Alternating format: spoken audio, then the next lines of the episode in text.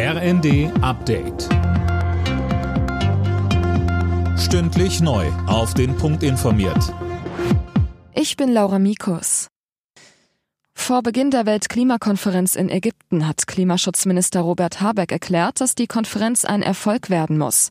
Dabei machte er auch klar, warum Deutschland beim Klimaschutz mit gutem Beispiel vorangehen muss. Deutschland steht für ungefähr zwei Prozent der globalen Emissionen. Warum muss sich Deutschland so reinhängen? Und ich glaube, gerade weil Deutschland alle Möglichkeiten hat, sind sehr viele Augen auf Deutschland gerichtet. Wenn wir es nicht hinbekommen, dann werden die anderen 98 Prozent ebenfalls sich nicht daran beteiligen. Und umgekehrt, wenn es Deutschland schafft, dann werden andere Länder sich nicht rausreden können.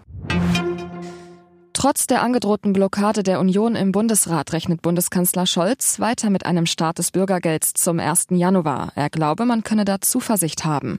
Die Union hatte zuletzt kritisiert, dass die weitgehend fehlenden Sanktionen den Anreiz mindern, sich eine Arbeit zu suchen. Der Ansturm auf die Tafeln in Deutschland ist so groß wie noch nie. Wie der Vorsitzende des Dachverbands Tafel Deutschland, Jochen Brühl der Rheinischen Post, sagte, ist die Zahl der Bedürftigen allein in diesem Jahr um 50 Prozent gestiegen. Sönke Röhling, das können einige Tafeln nicht mehr leisten. Ja, insgesamt gehen inzwischen rund zwei Millionen Menschen zu den Tafeln, weil sie sich Lebensmittel im Laden nicht mehr leisten können.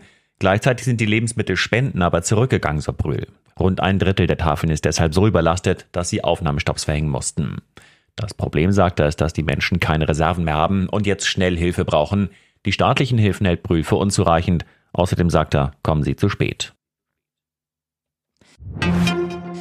Der Chef der Bundesnetzagentur Müller hat Bürger und Unternehmen erneut aufgerufen, Energie zu sparen. Der Grund? Erstmals seit Monaten sind die Gasspeicherstände leicht zurückgegangen.